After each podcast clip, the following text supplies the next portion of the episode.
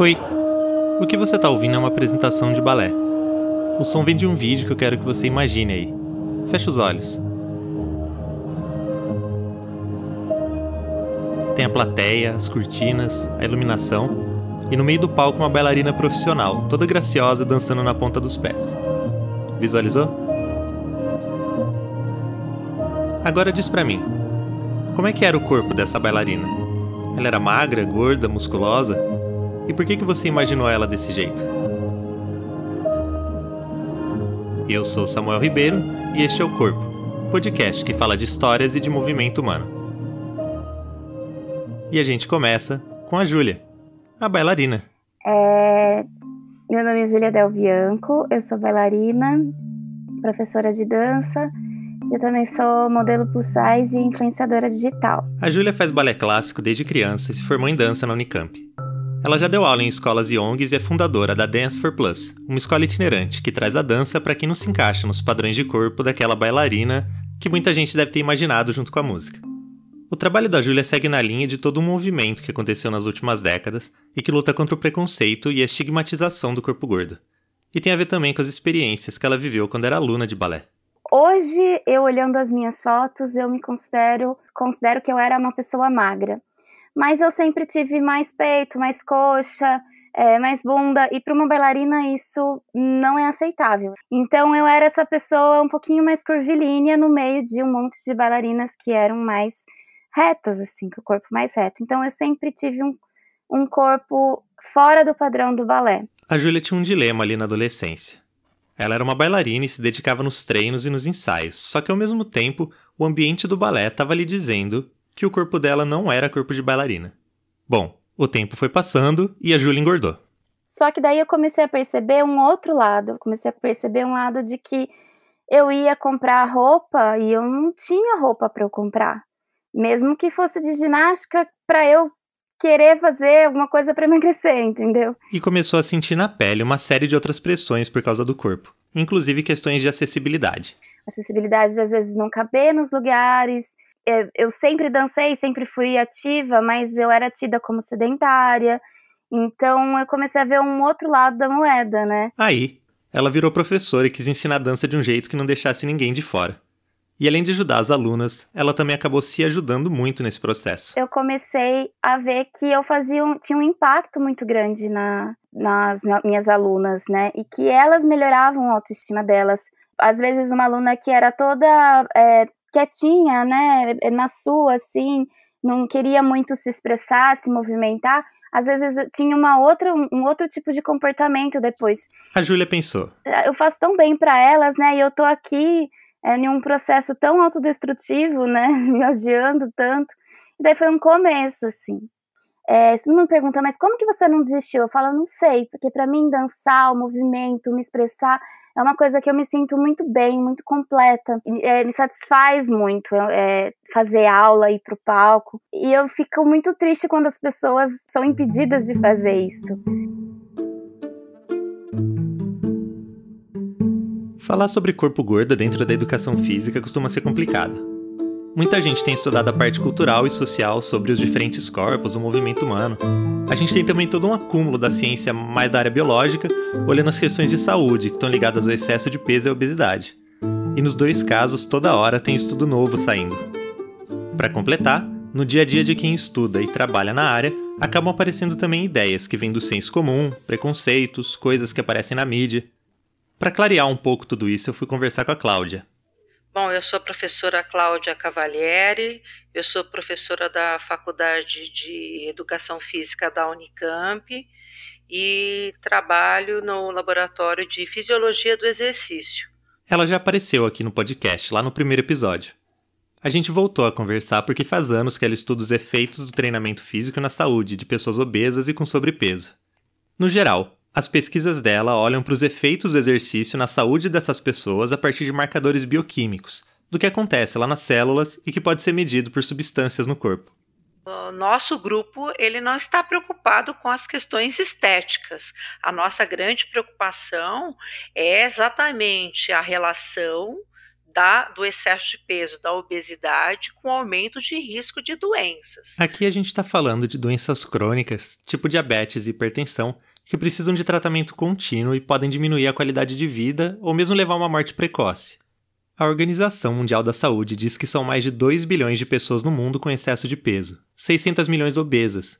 E no Brasil, os dados da Vigitel de 2019 do Ministério da Saúde falam que 55% da população brasileira tem excesso de peso.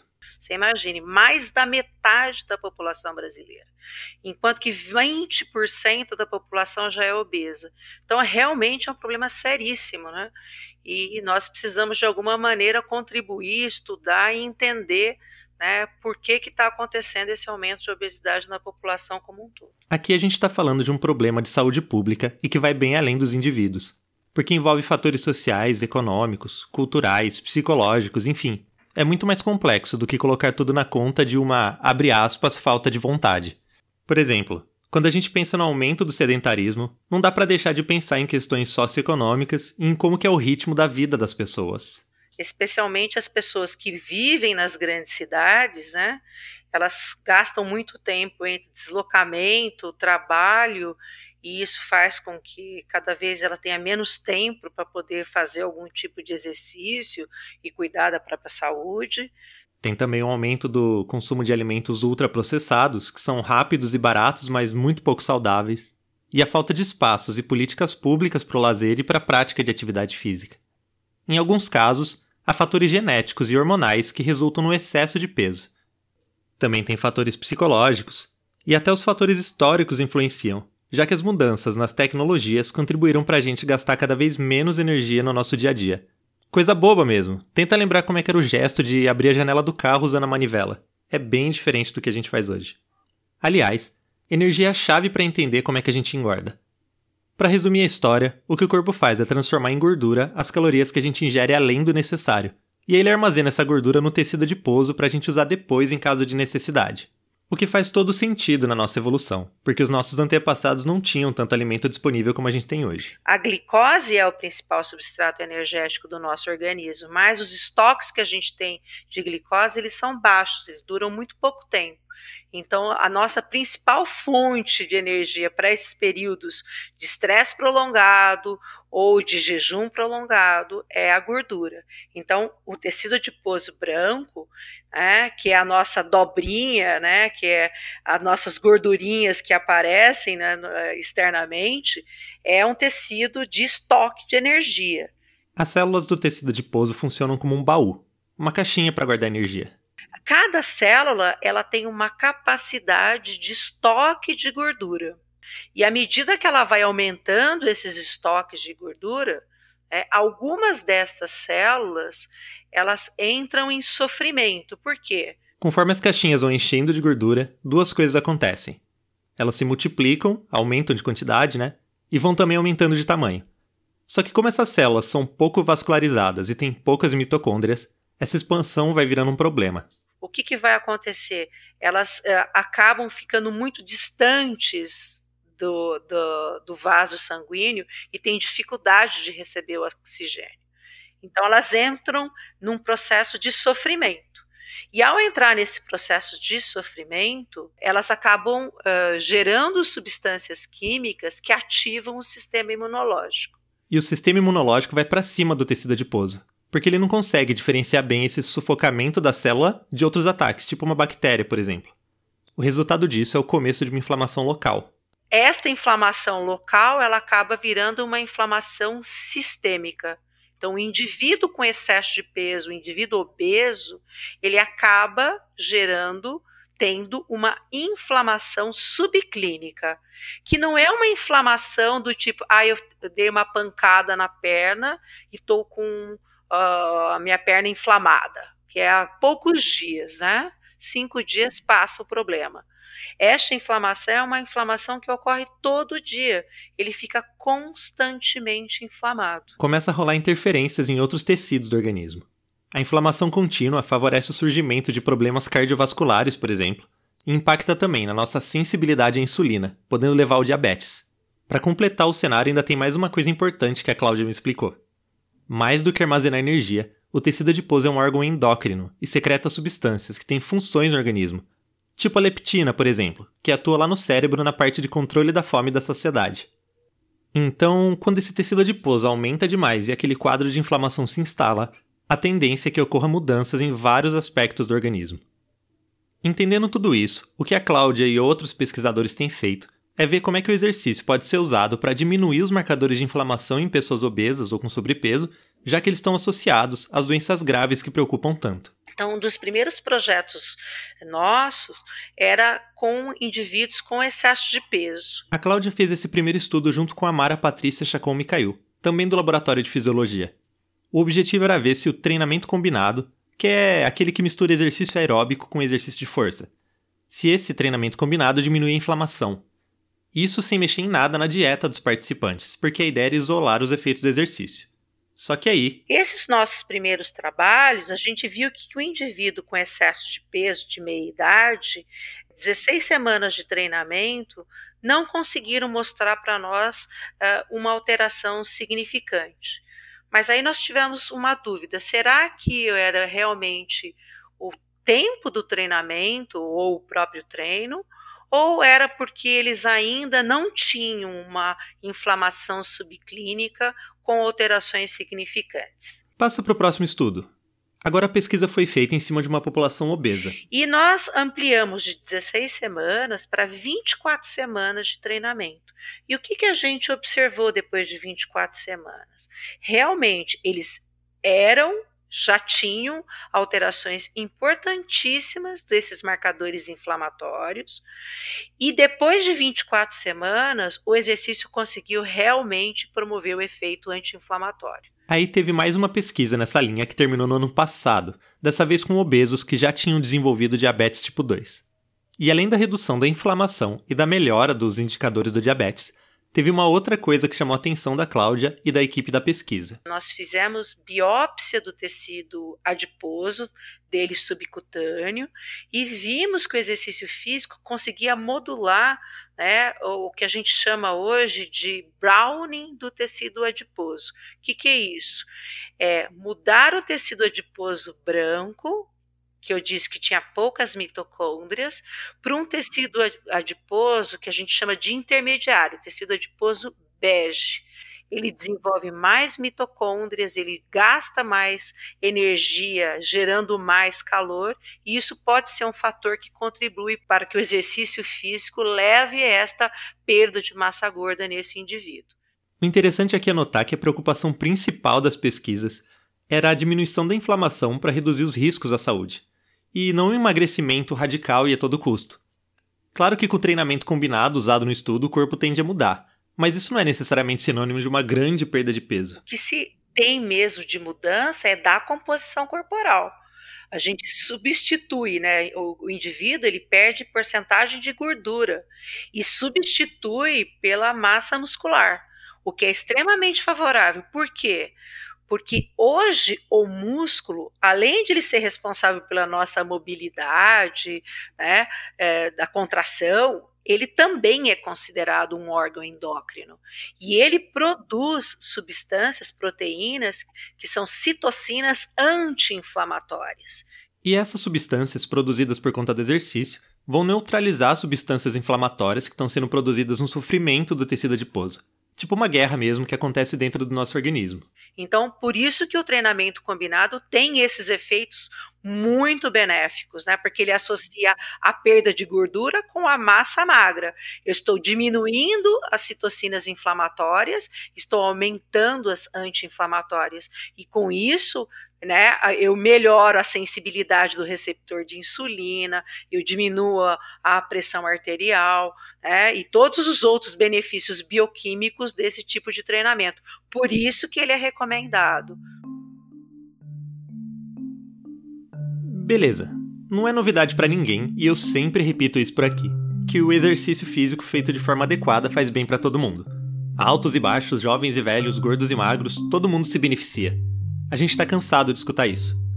E no caso do corpo gordo, esse do sobrepeso ou da obesidade, o exercício tem um plus, de poder diminuir a inflamação que é típica do aumento da gordura. Saber disso pode ajudar a melhorar a qualidade de vida das pessoas. Hum, mas, se a coisa fosse simples, nem virava assunto aqui no podcast. Então a gente volta para Júlia, que me contou um pouco sobre as barreiras que as pessoas gordas enfrentam.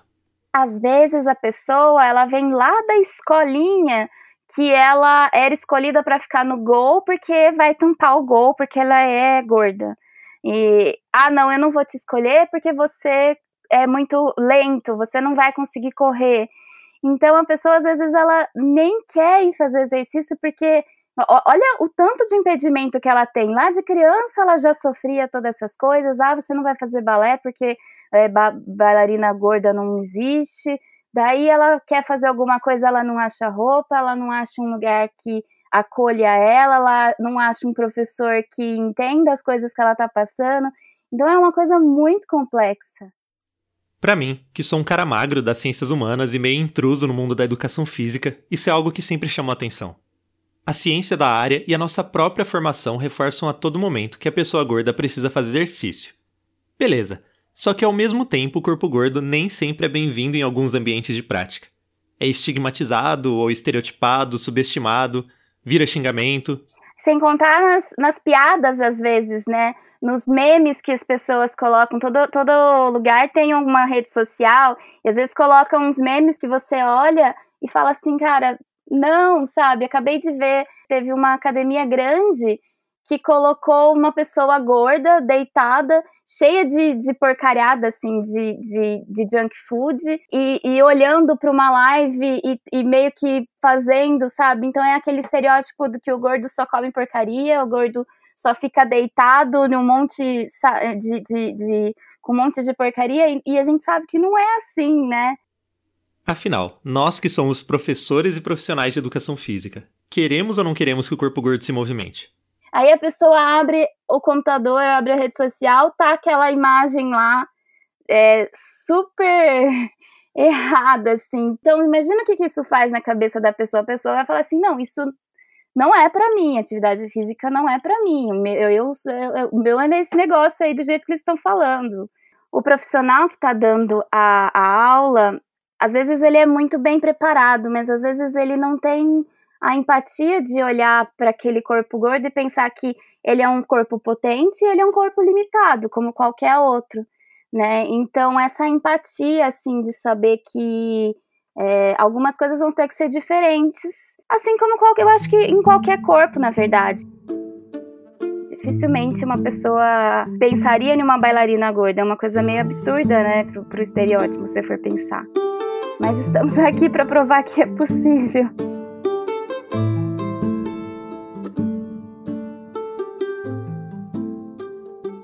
Olha, peso é, é, uma, é uma ideia histórica, porque a maneira de medir o peso e de perceber o que, que é pesado, leve, gordo e magro, isso mudou muito ao longo da história. Essa é a Denise Bernuzzi de Santana, historiadora e professora da PUC São Paulo. Ela é autora de um livro chamado Gordos, Magros e Obesos Uma História do Peso no Brasil. A primeira pergunta que eu fiz foi essa, aliás. Será que hoje tem mais gente gorda ou, ou é a nossa percepção que mudou? Ou são essas duas coisas? Né? Então, essa pergunta foi a, o início do meu trabalho. Eu fui conversar com ela para tentar entender esses vários sentidos sobre o peso do corpo. Porque com a Cláudia, eu falei de obesidade e sobrepeso. A Júlia me falou que é uma modelo plus size. E mesmo a simples palavra gordo pode significar orgulho ou desdém, elogio ou xingamento dependendo da entonação, de quem está falando e de quando está falando. Não é uma coisa fácil. A pesquisa da Denise olhou para os vários jeitos de perceber e nomear as questões do peso do corpo ao longo da história brasileira. Ela me contou que coisas simples, como a popularização da balança nos anos 1960, mudaram a relação das pessoas com o peso. Antes disso, a gente se pesava menos. Era uma coisa mais de consulta médica do que de cotidiano. Então, como é que se sabia que era gordo e magro? Era mais ou menos pelo que se via, pelo volume do corpo, mais até do que pelo peso. O peso era suposto, não é? ele não era medido, não fazia parte da identidade das pessoas dizer assim, ah, eu, eu sou uma pessoa que peso 60 quilos, 70 quilos. Na mesma época dessa popularização da balança, começaram a se popularizar também as ideias médicas de que ser gordo traz riscos de doenças. A palavra obesidade vai ganhando mais força e a figura do gordo começa a aparecer na imprensa muito mais do que aparecia antes. A Denise queria entender melhor essa mudança de percepção. foi assim: eu estava muito mais interessada em perceber como é que o gordo se tornou uma figura tão tão discutida, problematizada, debatida, porque antes você não via ele muito nos jornais nem nas revistas, e de repente começa a ver. Então, o que, que aconteceu? E aí eu me deparei também com alguns debates sobre a magreza. Até os anos 30, por exemplo, não existia muita preocupação com quem era gordo. Se falava do problema do, daqueles que eram muito gordos, não se usava a palavra obesidade com muita frequência. Os muito gordos poderão ter problemas de saúde, mas também não diziam quais eram, se eram muitos esses problemas. Agora, os gordos é, figuravam assim num território onde não havia muita análise.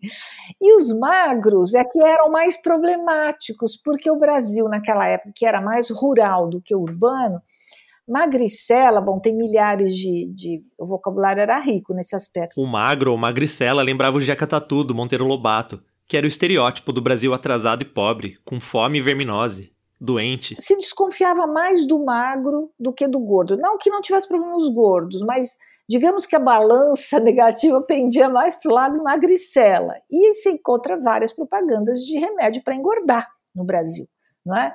Para as mulheres, para ter anca, para ter peito, não é? Para ser mais cheinha de corpo, que a mulher é, vara pau, a Olivia Palito, não é possível um negócio desse. Dos anos 60 para frente, com um estilo de vida cada vez mais urbano no Brasil, as visões sobre o peso foram mudando.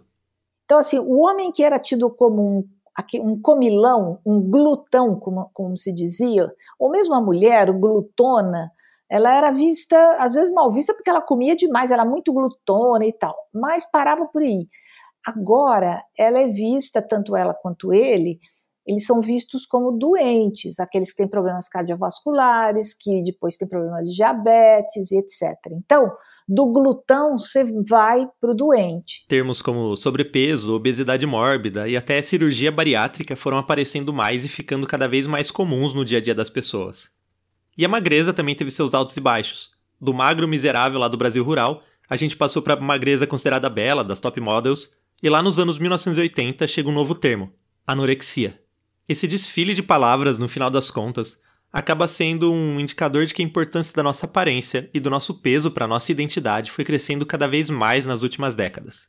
Da ideia de que o corpo que eu sou é o corpo que eu tenho e é o corpo uh, que, na verdade, designa pela aparência a minha identidade. Então, eu mostro ser aquilo que eu sou na mais profundidade, do, na grande profundidade do meu ser, vamos dizer assim. Eu, pelo corpo, não é, não é nem a roupa, é o corpo mesmo, o corpo seminu ou o corpo nu, eu mostro aquilo que eu sou. Né? Se eu sou forte, não só fisicamente, mas também mentalmente, se eu sou uma pessoa de sucesso, é, se eu sou saudável.